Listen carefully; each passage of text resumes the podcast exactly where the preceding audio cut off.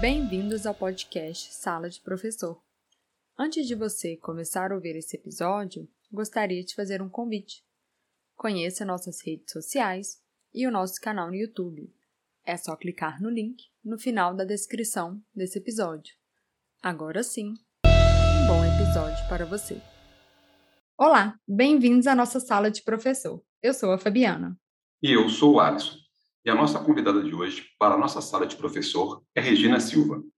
Regina é diretora pedagógica do Educacional, Ecossistema de Tecnologia e Inovação, especialista em soluções pedagógicas para as escolas. Regina, fale um pouco mais sobre você, por favor. Olá, boa tarde. Boa tarde, Alisson, Fabiana. Em primeiro lugar, eu quero agradecer a vocês a oportunidade de estar aqui nesse espaço tão importante de troca de experiências para professores, escolas, educadores. Acho muito importante a gente ter esse espaço para sempre poder divulgar novas ideias. É, antes de falar sobre mim, eu gostaria de fazer uma audiodescrição para aqueles que não me ouvem. Eu sou uma mulher branca, tenho 58 anos, tenho cabelos castanhos e olhos castanhos também. Estou usando uma camisa, uma blusa laranja. Estou no meu quarto, que tem sido meu escritório desde março de 2020.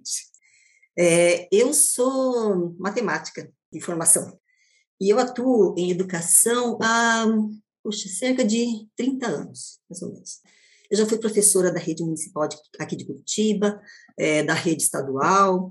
Eu me aventurei um pouco ali em matemática aplicada e modelagem matemática voltada à educação.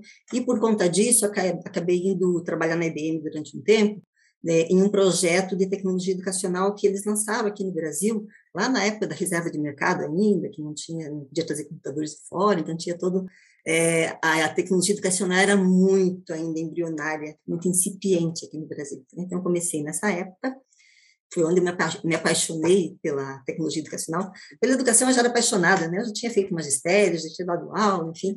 É, então foi quando eu me apaixonei pela tecnologia educacional. Aí fiquei um tempo nesse projeto e depois eu comecei a trabalhar na Positiva Tecnologia. Né? Hoje eu sou diretora pedagógica do, do Educacional, que é um ecossistema de tecnologia e inovação, que é uma área de negócios da Positiva Tecnologia. Né? Eu sou, apesar da minha idade, eu sou mãe de um filho de 11 anos. Eu sempre brinco né, no jargão da educação, eu tenho assim uma distor distorção idade filho, né?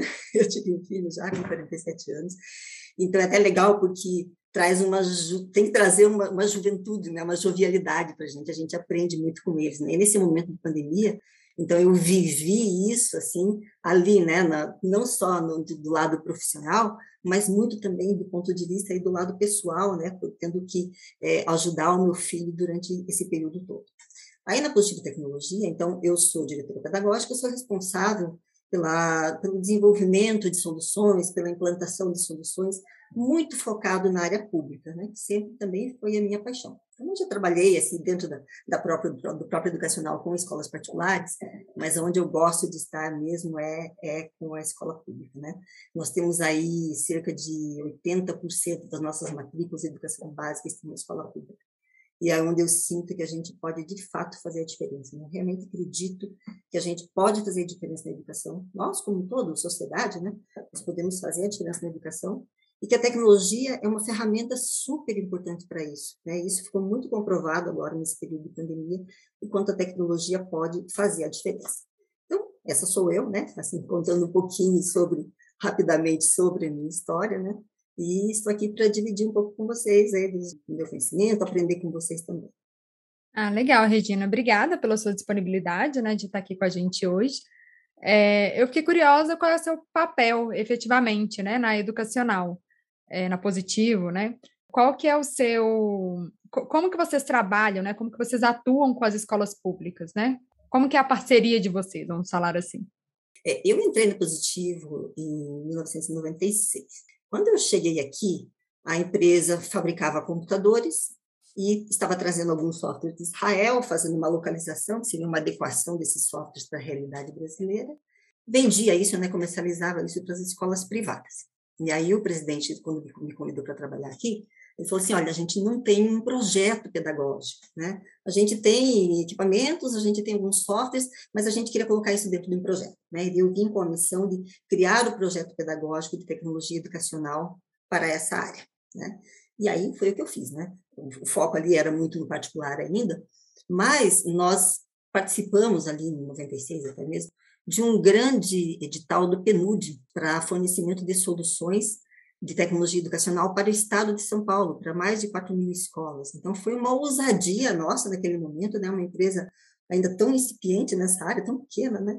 E nós conseguimos fazer um projeto que até hoje, assim, é um projeto, acho que em termos de quantidade de escolas e de alunos, é o projeto de maior abrangência que a gente teve.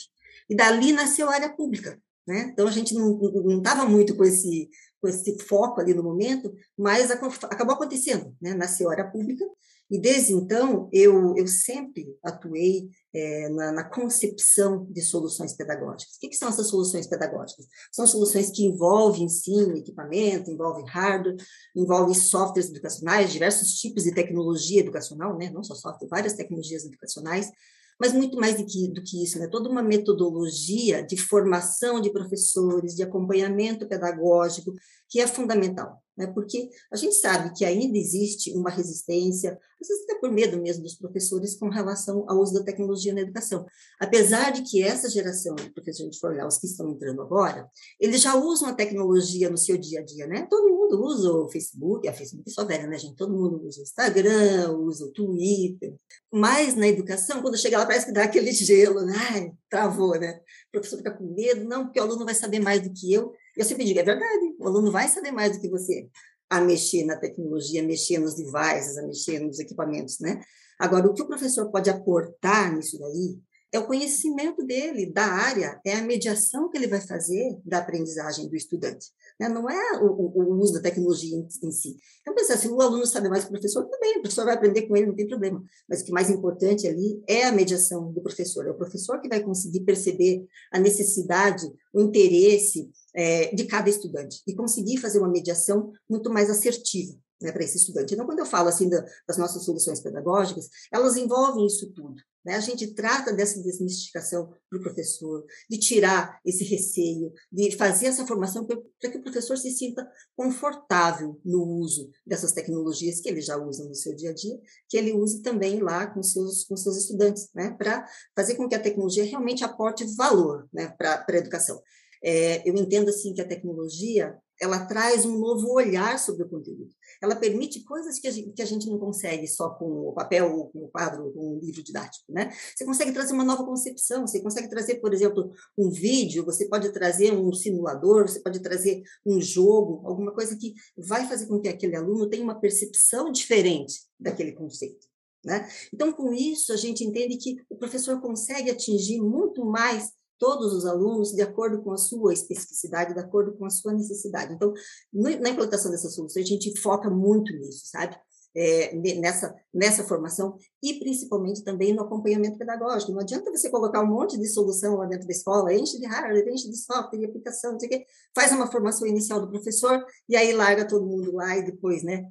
É no dia a dia que a gente consegue ver aonde estão as necessidades, aonde precisa fazer o ajuste no planejamento. Então, as soluções implantadas também elas sempre têm esse esse viés desse acompanhamento, de, de pesquisa, de a gente ouvir o, o professor, a gente ouvir o estudante, ouvir a família do estudante, para ir fazendo esses, esses ajustes que são necessários, né? Não existe nada estático, a gente, e, cada vez menos, né? A gente está num mundo muito mais volátil, né? E é muito importante que esses percursos eles sejam sempre revisitados para fazer os ajustes necessários aí para que a gente tenha o resultado efetivo. Então, não sei se eu te respondi, Fabiana, mas assim, então a, a minha função na empresa tem sido essa, né? De pensar nessas soluções, de analisar a necessidade de cada um, conversando com uma, com uma Secretaria de Educação, porque não existe um projeto único para todo mundo, né? Vai depender muito daquela Secretaria de Educação, daquela escola, daquele, da escola, daquela escola particular, daquele município, qual o objetivo que ele tem. Aí a gente pensa, né, desenha junto qual é uma solução que pode ser uma solução mais adequada para a necessidade dele. Muito legal, Regina, muito legal ver que existe né, uma preocupação com um projeto pedagógico, né, que não é a tecnologia por si só, essa preocupação de agregar valor para a formação do professor. Muito legal a gente é, ouvir né, isso de vocês. Abrindo um parênteses rápido, né? Você falou que tem filha de 11 anos, né? Que você foi mãe fora de época. Aqui em casa também nós somos fora de época, viu? Eu tenho uma filha de 11 anos e um filho de 6. Então, aqui também ah, nós então você entende bem. Entendo Tem um bem. amigo meu que dizia, um amigo meu dizia para mim, existe uma gravidez precoce e existe a pós-coce. Então, ah, nossa, as duas aqui em casa foram assim. Até que, Que tem legal, gente até que estranha, né? às vezes Mas- perguntam, mas é seu neto? Eu ainda não passei por isso ainda não, ainda Não, bem. eu já passei muitas vezes por isso, né? Ninguém me perguntou ainda não. Mas Mas faz parte, né, gente? Acho que é bom a gente le- leva com leveza, com bom humor, isso faz ah, parte. com bom humor, claro. E, e filho é muito bom, né? Rejuvenesce a gente, né? Então, Ah, muito. ele- o pessoal fala que filho envelhece, eu, na verdade, fiquei mais novo uns 10 anos depois que eu tive os meus. Né? É, claro. E a gente tem que estar bem para eles, né? Você tem que pensar no futuro, tem que estar saudável, né? Eu, pelo menos, com- começo a se cuidar mais, né? Vou cuidar da alimentação. É, uma vez eu li, né, quando eu ia ter meu filho, que a única vantagem para o filho de ter pais velhos é a alimentação, que é, que é, que é melhor do que quando pai- os pais são jovens. Que é verdade, né? A gente começa a se cuidar mais, cuidar mais da família. né? Tem que dar exemplo, né? E dar aqui mais tempo também com eles. É verdade. Bom, ô, Regina, mais uma pauta que, que nós traçamos hoje para esse nosso bate-papo é o desnivelamento. Né? O desnivelamento educacional que existe no Brasil, né? Isso ficou mais, mais evidente ainda com, com a pandemia, que evidenciou, né? tornou totalmente visível a desigualdade que tem no, no nosso país. E essa desigualdade ela não fica só no social, né? A educação vai para todos os locais. O que, que você vê dessa desigualdade? De onde que ela vem? Quais são as consequências que nós temos dessa desigualdade, desse desnivelamento educacional? Você falou muito bem, né, Alisson? Essa desigualdade ela é histórica, né? Ela já vem de muito tempo. Nós tivemos durante muitos séculos aí uma é, a escola pré-elite, a universalização do ensino aqui no Brasil, ela é relativamente recente, né? Dados aí mostram que a gente estava estava né, antes da pandemia com cerca de 97% dos estudantes dentro da escola, sendo que 88, né, como eu já falei antes, dentro da escola pública. E a gente sabe que existe uma, uma, um desnível social e econômico entre a realidade de um estudante de escola particular e um estudante da escola pública. Com a pandemia, isso com certeza veio agravar muito, né? A gente sabe, tem ouvido, né, muitas, são muitas informações, são muitos dados, muitas pesquisas que a gente nem dá conta interiorizar tudo aquilo, né, de, de, absorver a quantidade de informações de pesquisas que tem aparecido. Mas tem aparecido um monte de pesquisas, né? Eu até peguei uns dados aqui que eu vou ler, porque eu não consegui guardar. É, por exemplo, um levantamento da ONU Todos pela Educação aponta que 40,8% das crianças brasileiras entre 6 e 7 anos não sabiam ler e escrever ao final de 2001. Bem, foram dois anos sem escola, né? O aluno que começou o primeiro ano em 2020 e terminou em 2021, ele praticamente não, não teve escola. Né? Pesquisas do Datafolha, Itaú Social, Fundação Lema, essa eu fiquei achei muito triste. Assim. 94% das crianças estão, estudantes estão com alteração de comportamento. 34% estão desinteressados, eu acho até que deve ser mais, né? 44% estão tristes, né? E 56% estão com aumento de peso. Saiu agora recentemente uma da Datafolha, né, que 76% das crianças em fase de alfabetização precisarão de, re, de reforço no retorno presencial dois em cada dez estudantes correm o risco de deixar a escola. É, nós sabemos que foi muito difícil a pandemia para todo mundo. Foi muito difícil do ponto de vista sanitário, foi muito, muito, difícil do ponto de vista das famílias, mas a educação ela foi muito afetada. Né? O Brasil foi o país que ficou com as escolas mais tempo fechadas durante a pandemia. Isso tem reflexos, tem estudos que dizem que de 10 a 20 anos para a gente conseguir recuperar essas defasagens e que há uma necessidade de fazer uma recomposição das aprendizagens que não foram possíveis fazer durante esse período. É, de novo, assim, fazendo um contraponto aqui com a minha casa, né? até falei do meu filho, meu filho tem 11 anos, estuda numa escola particular, é, é, filho único, então ele tinha um computador dele, com uma internet de boa qualidade, uma mãe educadora para fazer a mediação de toda a atividade dessa criança durante esse período, né? A mãe trabalhando também no home office e, e acumulando as funções de casa e tal pessoalmente foi muito difícil. Para mim foi muito difícil, né? Agora eu, eu me coloco no lugar das outras famílias, das famílias mais vulneráveis que têm às vezes mais de um filho, muitas vezes, né? Mais de um filho, que como é que vai colocar todas, todas essas crianças assistindo uma aula remota? Não tem equipamento, não tem, não tem internet para acesso. Os pais não conseguem fazer uma mediação por vários motivos, ou porque estão trabalhando fora, buscando o sustento da família, deixa essa criança, muitas vezes essa criança tá, fica, às vezes, lá na rua, na vizinhança, sofrendo, a gente ouviu muito falar sobre isso, né? insegurança alimentar, inclusive, muitas, muitas dessas crianças faziam a sua principal refeição lá dentro da escola. Né? A gente viu aí vários casos de municípios e de educação entregando a merenda, entregando cesta básica para essas famílias para garantir um pouco isso, né? Então, é muito difícil, né? Como é que a gente garante a equidade para essas crianças? Porque equidade, ela não é igualdade, né? Existe uma grande diferença entre equidade e igualdade. Igualdade seria todo entregar igual para todo mundo. E não é verdade isso que a gente precisa, né? Nós precisamos que cada um receba de acordo com a sua necessidade esse período aí para as escolas foi muito drástico, né? Eu faço aqui uma menção honrosa aos professores, né? Quem ouve aqui, assiste a sala do professor, vocês são guerreiros, assim, parabéns a vocês, parabéns à Secretaria de Educação. No ano passado nós fizemos alguns eventos, nós fizemos um, alguns encontros chamados Iniciativas Criativas ao Redor do Mundo. E nós trouxemos secretários de educação, vários secretários de educação, para falar sobre como estava sendo esse período. E assim ficou muito claro, a gente viu quanto estava todo mundo se desdobrando, fazendo, usando o TV Escola, usando o centro de mídias, usando aplicativos, WhatsApp, né, os professores falando com os alunos pelo WhatsApp, mandando material impresso para aqueles que não tinham, fazendo uma busca ativa mesmo daquele estudante que não tinha, não tinha ido buscar nem o material impresso, e às vezes ia buscar o material, mas ia até mais por causa da alimentação do que do material em si. Então, é impossível que não tenha aumentado esse, esse fosso essa desigualdade, que é uma desigualdade tecnológica também, que ficou muito, muito latente aqui, né, muito claro, mas que aprofunda um fosso social muito grande também. Né? A gente está falando muito aí de automação, indústria 4.0, educação 4.0, muitos postos de trabalho vão deixar de existir, né? Nós vamos ter novos. Só que esses novos que vão passar a existir, eles vão é, demandar uma, uma qualificação muito mais complexa. E só quem estiver mais preparado vai conseguir dominar o robô, ao invés de ser dominado por ele. Né? Nós não queremos que nossos estudantes sejam dominados pelas máquinas, nós queremos que eles dominem as máquinas. Então, é até difícil dizer, né? O que, que a gente faz numa situação como essa, né? Como é que a gente consegue transpor esse fosso? Porque falar, todo mundo tem falado, né? Mas a gente tem que pensar em, em alternativas de como transpor esse fosso.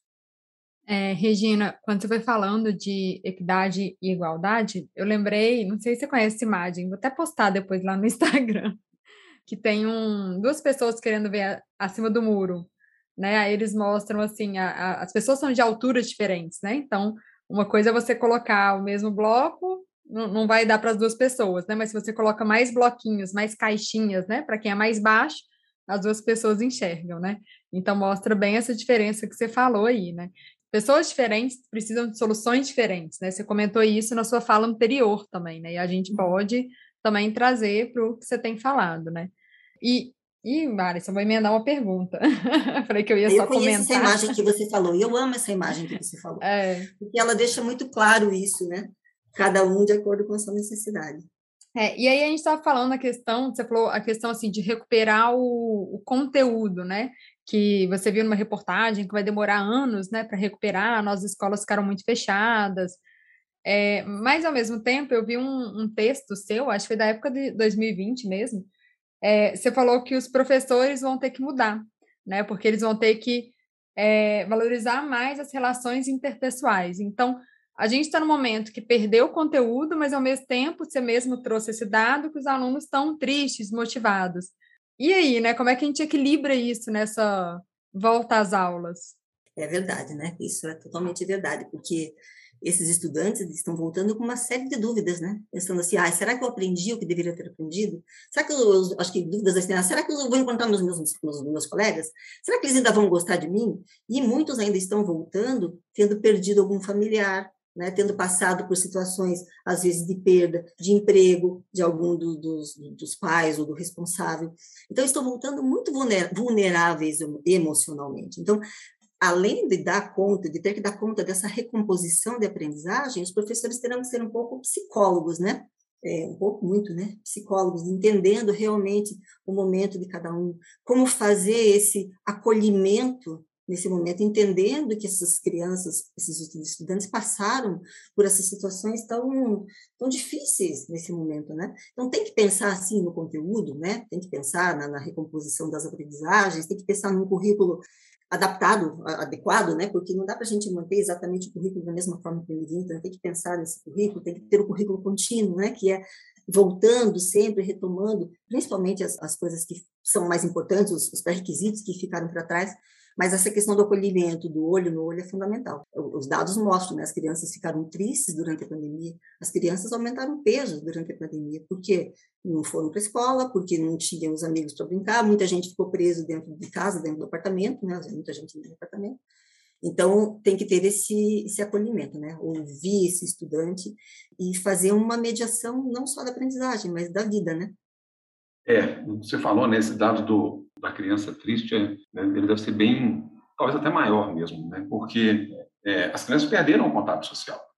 Uhum. Perderam completamente o contato social, perderam completamente a interação com os, com, com os colegas da idade, né? É, você percebeu isso na sua casa, eu percebi isso na minha casa, e toda a família percebeu em, em maior ou menor grau isso. E quando a gente fala aí de criança até, criança mesmo, né, na idade de 12 anos para trás, a interação social é fundamental para o desenvolvimento do aprendizado, do processo de ensino e aprendizagem como todo, faz parte do aprendizado dele. É, eu fico pensando outras consequências que a gente pode ter disso, né? De o menino ser mais isolado, ser mais quieto, ser mais retraído, porque, uhum. porque não, não, viveu ali durante um tempo essa, essa interação que é, que é tão sadia, né? Ele aprende é... com os pares, né? É fundamental essa aprendizagem com os pares, porque cada um leva de casa a sua cultura, né? A cultura daquela família. É, e às vezes, quando é o caso do filho único, por exemplo, né, é daquela família, ele não está interagindo com outros para ver como é, como é, como é aquela família, como é aquela criança, aquele, aquele outro estudante, né, a família dele, enfim, isso faz parte do nosso desenvolvimento cognitivo, emocional, social, tudo, né, é fundamental.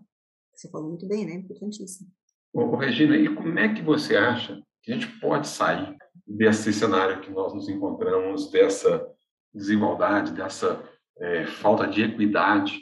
Como que a gente pode fazer? O que, que um projeto pedagógico, né, soluções tecnológicas pedagógicas, pode fazer para tentar ajudar? Você pintou um cenário, né, assim, bem, bem passant, que eu vou voltar nele para só para chamar a atenção, você colocou a indústria 4.0, a automação, a substituição de mão de obra. Isso, isso às vezes passa é, ao largo, passa assim nas entrelinhas, mas isso é muito sério se você traçar um, o futuro do Brasil daqui a 10, 15 anos. Né? Como vai estar o nosso perfil de mão de obra, uhum. certo? É, porque vai mudar completamente. Vai. Né? vai mudar completamente. A gente sabe disso, a gente tem estudos do Fórum Econômico Mundial que, uhum. que sinaliza para isso, né? de forma bem, bem clara.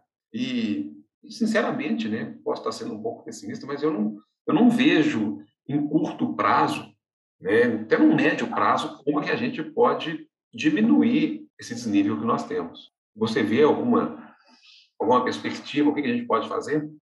Olha, eu, eu vejo sim, sabe?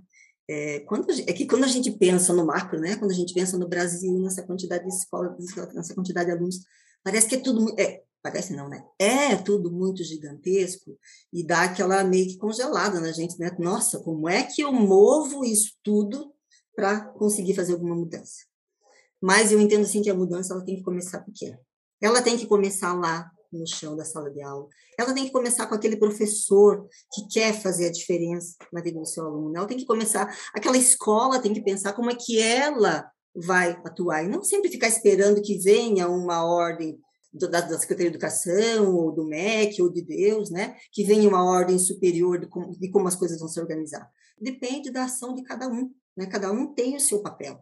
Quando os professores se percebem disso, que eles têm seu papel, eles fazem a diferença. A gente vê depoimentos de professores que fazem uma diferença enorme na vida dos seus estudantes. Então, claro que eu, se não pensar tão só em formiguinha, vai ser difícil chegar nessa mudança, né, nessa é, em garantir essa equidade. Mas é que tem que começar, né?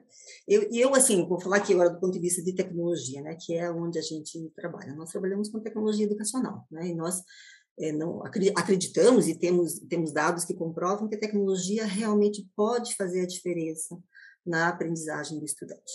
as nossas tecnologias, tem vários tipos de tecnologia. Temos tecnologia adaptativa, temos tecnologia para educação 4.0, temos tecnologia de robótica, temos tecnologia de aulas híbridas, uma, uma série de, de tecnologias. Né? Então, a tecnologia, especialmente, por exemplo, a tecnologia adaptativa, que permite fazer um diagnóstico do estudante e, com base nesse diagnóstico, traçar um caminho individualizado de aprendizagem para aquele estudante, ela pode fazer uma grande reverter essa falta de aprendizagem, essa lacuna de aprendizagem, promover essa recomposição de aprendizagem para cada estudante, garantindo a equidade e não a igualdade. Porque aí cada um vai seguindo o seu caminho de acordo com o que é inteligência. Aqui nós temos que é, é, é saber usar a inteligência, a inteligência que eu falei, inteligência artificial, né? Saber usar a inteligência artificial em prol da educação, né? Então a gente consegue com uma plataforma como essa, por exemplo, fazer um diagnóstico, Naquele diagnóstico, rapidamente o professor diz: Eu quero fazer uma tarefa de reforço personalizado para cada estudante, e a plataforma automaticamente dispara para cada um uma série de atividades adaptativas de acordo com a sua necessidade. Então, quando o estudante vai lá e responde um, um, exercício, se ele responder errado, a plataforma já identifica: opa, ele respondeu errado essa questão aqui, mas não é porque ele não sabia frações, é porque ele não sabe multiplicação né? porque depende do erro que ele, que ele colocou. Tá? Então, ele já vai para um caminho que vai conduzindo esse estudante para pré-requisitos que a plataforma identificou que ele não dominava ali, ali, no momento. Tá? Não deixa o aluno patinando. Eu acho que isso é muito importante para a autoestima. Né? Não deixar o aluno patinando. É, tem um colega que sempre fala que existe a paciência de Jó dos computadores, né? Porque o computador não se estressa, ele vai mil vezes, ok, e vai de novo, vai de novo, e erra, né? E traz, é, e não só deixa errar patinando, né? Mas é importante trazer um feedback, que esse feedback, esse tratamento daquele erro que aquele estudante cometeu ali, que ele, com o tratamento daquele erro, consiga avançar.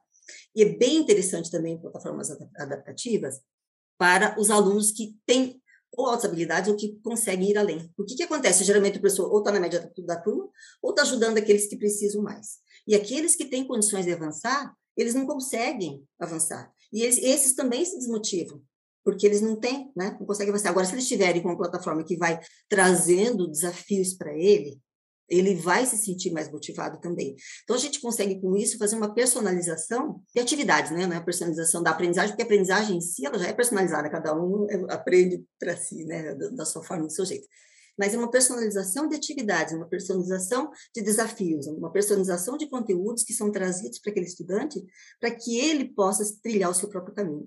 E falando um pouquinho do que você falou aí, Alisson, sobre educação 4.0, é, nós temos alguns projetos aí de, educação 4.0 fantásticos, assim, sabe? Que a gente percebe o quanto isso ajuda na autoestima do estudante, na autoestima do estudante e da sua família. Por exemplo, a família da, da, dos alunos da escola pública muitas vezes pensa, ah, mas o meu filho meu filho não, eles pensam um pouco porque eles conhecem um pouco, né? Não, meu filho não pode ser um engenheiro, por exemplo. Então eles acabam sonhando um pouco, sonhando pouco. Quando eles veem um estudante desse levar para casa um robô, uma placa de programação, um protótipo que ele está fazendo na escola, que ele está programando um carrinho de controle remoto, por exemplo. Quando esse estudante leva isso para casa e a família vê, a família vai dizer: puxa, mas o meu filho pode sim, o meu filho pode ir além. O meu filho pode sim ser um engenheiro. Isso traz uma autoestima que é impressionante. Nós fizemos um projeto com várias escolas particulares e públicas me chamou muita atenção alguns depoimentos assim sobre é, sobre essa pesquisa que a gente fez. Um deles era de uma família que dizia assim: eu percebi que meu filho não precisa ser um plantador de batata, de banana, porque era numa comunidade onde faziam plantação de banana. Uma outra falou, pela primeira vez, é uma filha de uma, uma, mãe de uma filha especial, pela primeira vez eu vi a minha filha entusiasmada fazendo uma atividade, porque ela mal se comunicava, então não conseguiu nem entender as necessidades que ela tinha. E um outro, bem legal, que eu achei bem fofinho, ele falou assim: Ah, eu usei a programação e fiz um jogo para decidir quem lavava a louça na minha casa. Veja, ele está resolvendo uma situação do seu dia a dia. Ele está usando a programação e a robótica para resolver um problema lá do, do dia, para ele que era importante. Deve ser, imaginei que era ele e a irmã, irmão, né? Quem é que vai lavar a louça? Né? Então, ele trouxe esse problema, fez uma prototipagem, fez uma programação, usou uma placa de programação e criou um jogo, dois ou um, no. Ele podia ter feito na mão, né?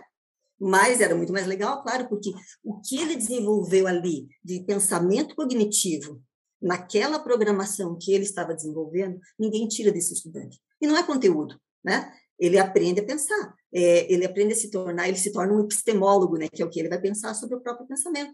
Ah, eu fiz essa programação aqui, poxa, não deu o resultado que eu queria. Queria fazer o 2 ou 1 e não saiu, né? Então ele tem que ir lá, voltar no seu programa, olhar por que, que aconteceu isso, o que, que eu fiz, né? e rever tudo isso. Então, isso faz com que essa criança tenha uma visão muito mais abrangente de mundo. Né? É, eu sempre falo assim, fazer o carrinho de controle remoto, comprar na loja, o carrinho é melhor, né? Você já compra lá, pronto, tal. Mas o processo, o processo de construção dessa criança é fundamental. Eu lembro uma vez que eu fui numa, numa, numa viagem que eu fiz lá para Londres, na BET, e a gente foi visitar uma escola. E a escola tinha um espaço maker. E aí era assim, ah, que legal, esse espaço maker era fantástico, gente tinha tanta coisa, tinha tanto material, tanta coisa, quê. E daí as crianças estavam fazendo uma catapulta. E aí, no meio da sala, numa mesa em cima, lá tinha assim, o modelo da catapulta para a criança fazer. Eu falei, nossa, estão treinando a criança para ser marceneiro. Né? E não para pensar, porque se eles tivessem dito, vamos criar uma catapulta, vamos pensar o que, que é e pesquisar o que é uma catapulta, como é que você faz uma catapulta, como funciona uma catapulta. Quer dizer, a oportunidade de aprendizagem que eles perderam ali eram enormes. Né? O foco não era o produto final, a catapulta, mas era o processo em si. A gente, desculpa, eu falo muito, tá? Eu gostei desse menino da, da que fez a programação da, de lavar a louça, né? Eu aposto que ele ainda fez a programação roubando para nunca ser ele. Verdade. É isso. Tá? Se ele for esperto, sim. Eu faria. Bom, o, o Regina, é, você falou muita coisa, né? Muito importante, muito relevante. É, inclusive, você terminou sua fala falando sobre a capacidade de, de pensar, né? a capacidade de aprender a aprender né, que é uma das grandes desafios das soft skills tão pautada, que reflete exatamente no que a gente discutiu antes, né, na capacidade de ter um profissional no futuro que saiba trabalhar com uma automação maior, certo? Então você fez esse esse link.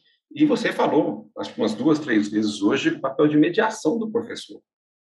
Né? Você falou a tecnologia e o professor como um mediador. A gente discute muito aqui, né?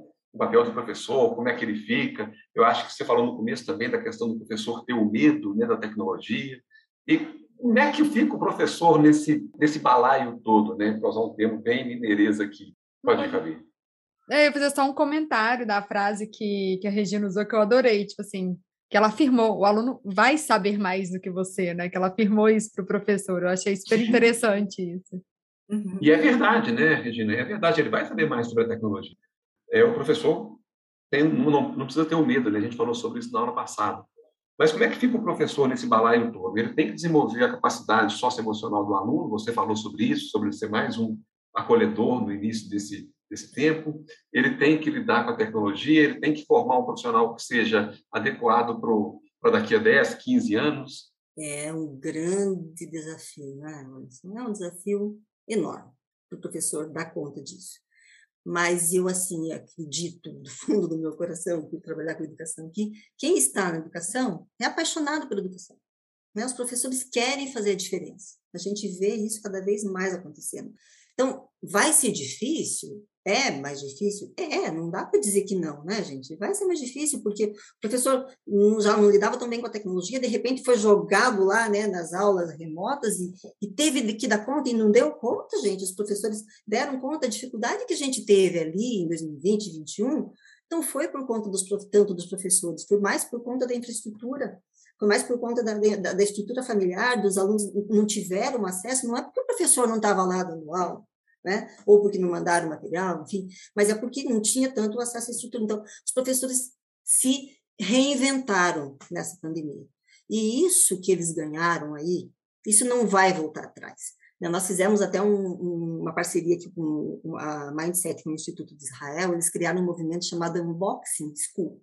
E o movimento é o seguinte, é, não sei se vocês já viram aqueles vídeos de unboxing daqueles youtubers, né, que o cara vai lá e compra não sei o quê, e ele fica fazendo o unboxing daquilo e mostrando, e a molecada, principalmente os menores, ficam lá vidrados, né? Então, a ideia do movimento Unboxing School era justamente isso, quer dizer, como é que a gente desembala essa escola para que os nossos estudantes tenham o mesmo entusiasmo que eles têm quando tem um youtuber desembalando alguma coisa.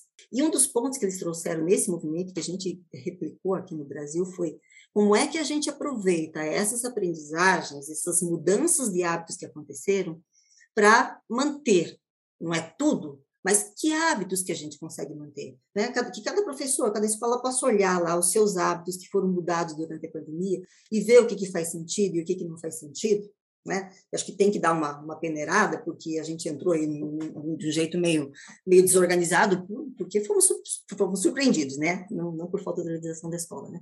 Fomos surpreendidos. Então, é, mas tem que dar uma peneirada. O que, que faz sentido ainda, né? A gente percebeu que, vou dar exemplo assim, é, não de, de, educação, mas da área corporativa, não faz mais sentido a gente ficar um dia viajando para chegar no Amazonas para fazer uma reunião de uma hora com o secretário de educação e mais um dia voltando para casa se a gente consegue muito bem fazer uma reunião pelo Zoom, enfim, qualquer outra tecnologia, né? É, Google, enfim. A mesma coisa na escola, né? A escola começou a fazer muito mais reunião também remota né, do que reunião presencial. E às vezes, ah, chegou um menininho aí, ele, ele escondeu da gente. é... Chegou, chegou dando oi. Ele faz isso na aula e ele chegou fazendo aqui também. Que bonitinho. Oi. Oi. É, é, da, de, a gente, de a gente ter que é, entender o que, que faz sentido a gente manter e o que não faz sentido manter. Né? Os professores realmente se reinventaram. Novamente, eu falei ali, né? Eu dou assim, meus parabéns aos professores, porque não foi fácil. Não vai continuar sendo fácil, porque agora, você falou muito bem, né? Ele vai ter que dar conta do sócio emocional, ele vai ter que dar conta do currículo, ele vai ter que dar conta da recomposição das aprendizagens daqueles que não conseguiram acompanhar, é, ele vai ter que dar conta da tecnologia, né, vai ter que dar conta de tudo. Mas o professor é meio mágico mesmo, né? Ele acaba dando conta de tudo. A hora, a, a carga, o horário de trabalho do professor, a gente sabe que ela é muito mais do que aquela que de fato é dentro da escola, né? Então, eu acho assim que o que vai nos mover é a paixão, é acreditar que a gente de fato faz a diferença na educação e fazer o nosso melhor, né? Não é fazer o possível, né? É sempre vou procurar fazer o meu melhor. Meu melhor pode não ser o suficiente naquele momento, mas vai ser o meu melhor. Então, se todo mundo tiver imbuído desse espírito de procurar fazer o seu melhor, acho que a gente vai, aos poucos, é, alavancando a aprendizagem de um, de dois, de dez, de uma turma, de uma escola, né? Talvez a passos mais, mais lentos, mas com certeza a gente vai conseguir. É engraçado isso que você falou, que eu lembrei que sempre me perguntam assim, ah, você gosta da aula? Eu falo, eu gosto muito da minha aula. Eu gosto muito disso, tipo assim, da diferença que eu vejo que eu faço naquele momento, naquele, com aqueles alunos, sabe? Eu gosto muito daquele retorno que eu tenho ali naquele exato momento, vamos falar assim. É, mas lembrando, né, gente, são parentes, professor não vive de amor, né? É, isso é verdade. mas sim, a gente tem que ser apaixonado pelo que faz, porque é, é muito envolvente mesmo, né? Não uhum. tem como. É, é claro, amor, tem que ter um, tem que ter, tem que ter um, um, um, retorno que seja condizente. A gente sabe que tem uma dificuldade no Brasil ainda, agora aumentou né, o piso. Então, mas claro, concordo totalmente com você, mas acho que ver aquele brilho no olhar, né? De ver, de quando aquela criança entendeu aquilo, de quando você vê que ela, ah, acho que isso é uma coisa que não tem preço, né? Acreditar não paga. É, e uma coisa que a Regina falou é muita verdade, né? A gente usar o que faz sentido. A gente vai. Eu estou voltando para o presencial semana que vem. Segunda-feira eu volto para o presencial depois de dois anos no online. Muita coisa não vai fazer sentido no presencial, muita coisa que a gente aplicou não faz sentido. E agora cada professor vai ter que fazer uma bela reflexão disso. Né, Fabi? É verdade. Eu volto daqui a uns dias ainda, março, que eu volto presencial. Mas eu gosto muito da aula online, hein? Eu não volto totalmente, eu fiquei feliz com isso. Eu vou voltar parcialmente. Mas vamos lá. É, Regina, vamos começar a caminhar aí para o final né, do nosso episódio. E no final, nossa convidada, né, nosso convidado sempre deixa uma dica para os nossos ouvintes. E aí a dica é livre. Você pode ser um livro, um filme, uma série, uma música, sei lá. E como eu gosto de dizer, ou, né, como eu gosto de dizer, uma dica para a vida. Pode ser mais de uma também. Fique à vontade. Bom, eu, vou puxar a sardinha, então, para o nosso lado aqui, né? A dica que eu vou deixar é uma solução nossa aqui, do, do, do educacional, que é o Aprimora. Né? O Aprimora é uma tecnologia educacional, é um ecossistema adaptativo de aprendizagem de língua portuguesa e matemática, que ele, é, ele foi desenvolvido com base nos, nos descritores que são avaliados na Prova Brasil, ele está todo em consonância com a BNCC, e ele tem isso que eu falei antes, né, que é você conseguir traçar um caminho individual de aprendizagem para cada estudante, utilizando a inteligência artificial ao nosso favor, né, para garantir um pouco da equidade e da recomposição das aprendizagens perdidas. Então, a minha dica aqui seria sobre essa nossa solução. Uma dica para a vida, acho que é viver, né? Parece meio óbvio, né? Mas a principal dica para a vida é viver, né? É viver o momento, é curtir a sua família, curtir seus filhos, é curtir o seu trabalho, é dar graças a Deus ali pelo seu trabalho, é curtir quem está lá na escola, né? Curtir sua escola. A gente viu aí nesse período todo de pandemia, né? Quantas famílias foram foram destruídas. Então, eu acho que é a dica principal que eu, assim, que eu procuro colocar também é, é viver, é viver a cada dia, procurando fazer sempre o, o seu melhor, porque a recompensa, ela, ela vem, ela vem de várias formas, mas vem. É importantíssima essa dica, na verdade, né? A gente acaba, às vezes, esquecendo de viver, viver o presente, né? Uhum. Isso é importante mesmo. É, Regina, muito obrigada pela sua presença, adorei nosso bate-papo, muito obrigada pelos, pelas reflexões, né? Com certeza foi um aprendizado aí, mais um aprendizado esse episódio.